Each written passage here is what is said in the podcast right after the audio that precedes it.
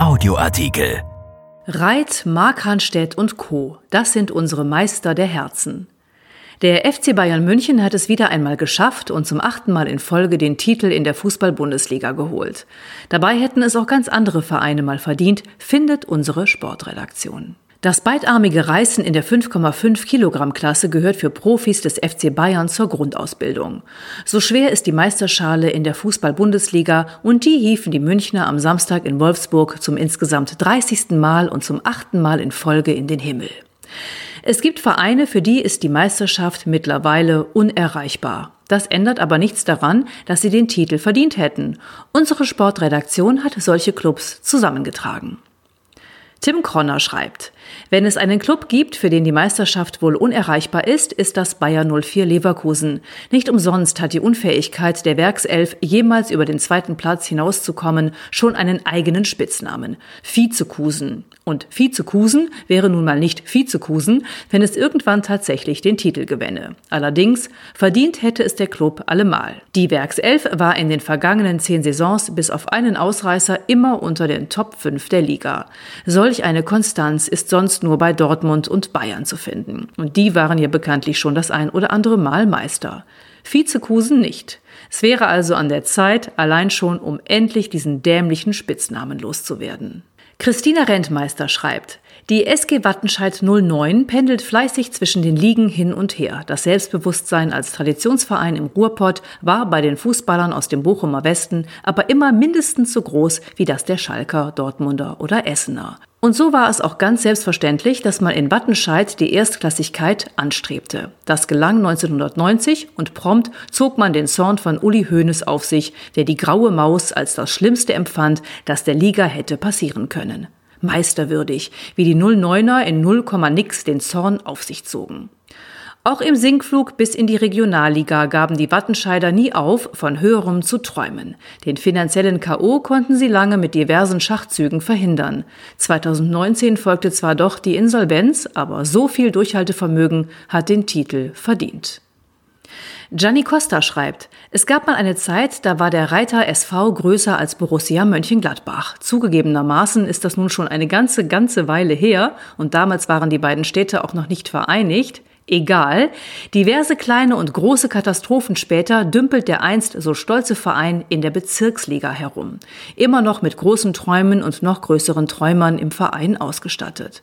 Der RSV steht für viele dieser Amateurvereine, die irgendwann den Anschluss verpasst haben und nun ihren Platz im Großen und Ganzen suchen. Clubs wie Union Solingen oder Turo Düsseldorf. Sie alle werden niemals deutscher Meister, aber sie werden bei jedem Spiel so tun, als würden sie zu den ganz Großen gehören.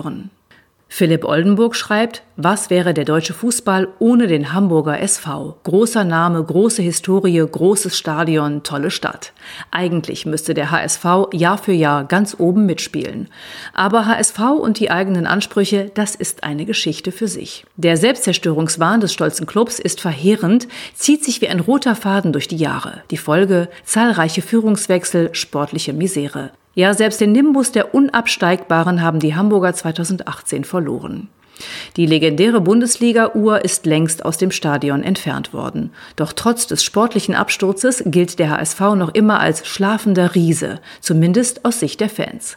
Eine erneute Meisterschaft könnte dem Dino neues Leben einhauchen. Verdient hätte er es allemal. Allein schon für alle Schlagzeilen, die der Chaos Club in aller Regelmäßigkeit liefert. Pascal Biedenweg schreibt, im Mai diesen Jahres wurde RB Leipzig stolze elf Jahre alt. Nachdem die Kindergarten- und Grundschulzeit von vielen Aufstiegen geprägt war, gehören die Sachsen nun seit vier Jahren zum festen Personal, wenn es darum geht, die Europapokalränge in der Bundesliga zu vergeben. Die Meisterschaft ist aber dabei noch nicht herausgesprungen.